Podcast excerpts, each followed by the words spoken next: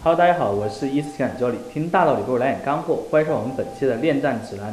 那么本期呢，一如既往给大家带来就是在情感问题当中你遭遇到一些困惑啊，我们应该怎么样来帮你解决，给你支支招，出出主意啊。最近呢，我在听到一些朋友哈，在讲自己这个挽回过程中遇到的一些问题啊。我发现大家都进入到一个误区，当然每一个人进入到的误区都不一样。比如说哈，他有可能呢错误的估判了对方对他的一个状态，那么提前呢去做出了邀约，或者说去比较激进的一些方式，导致对方彻底不跟他联系。那么还有一些朋友呢，可能在这个过程当中呢没有把握好自己的节奏，把对方逼得太紧，让对方呢不知道该怎么去应对你，等等等等啊，各种各样的东西都有。但是今天我讲这个误区呢，只关系一个点，就是所谓的二次吸引。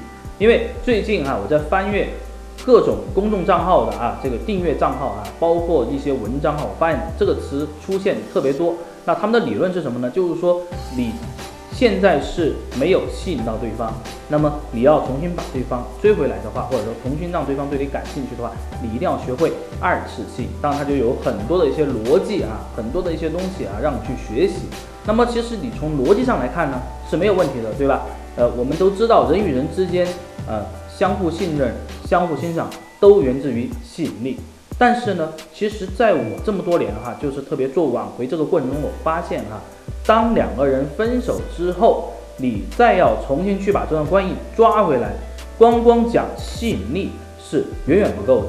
我并不是说哈这个讲二次吸引有问题，因为一思大家都知道我们是没有二次吸引这个理论的，对吧？我讲的是什么？重新找感觉。所以说啊，如果说你在一段关系遇到问题之后，你想要通过去吸引对方，想要通过就是呃一些变化，对吧？一些呃能够让对方对你产生兴趣的一些点，去让对方嗯来抓住你的话，我觉得这个方向呢可能是会有些问题的。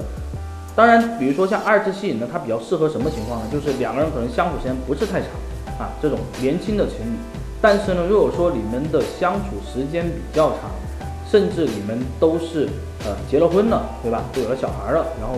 到离婚危机的这种情况下，那么二次吸引这种方式呢，其实真的不太适用于你，因为你是一个什么样子的人，对方是非常清楚的。我经常有说哈，就是你换一身皮出来，你说对方不知道骨子里是一个什么样子的人吗？可能今天他会对你有新鲜感，今天觉得哎你的身材变好了，哎你的那个妆容变漂亮了，那也有可能觉得你变得更帅了啊，等等等等各种各样的情况都有可能发生，甚至你开了一个什么豪车之类的啊啊，可能对方是一个拜金的人。那么对方可能会短期被这个东西啊所震撼到啊，会对你稍微产生一些兴趣。但是呢，一旦你开始跟对方进行交流，一旦你开始跟对方进行接触的时候，对方又会发现你其实还是当初的你，你依然是这样子的。我讲挽回，经常有说，我们不要求你去做出什么改变，因为你是一个什么样的人啊，你就是一个什么样的人，你不需要去。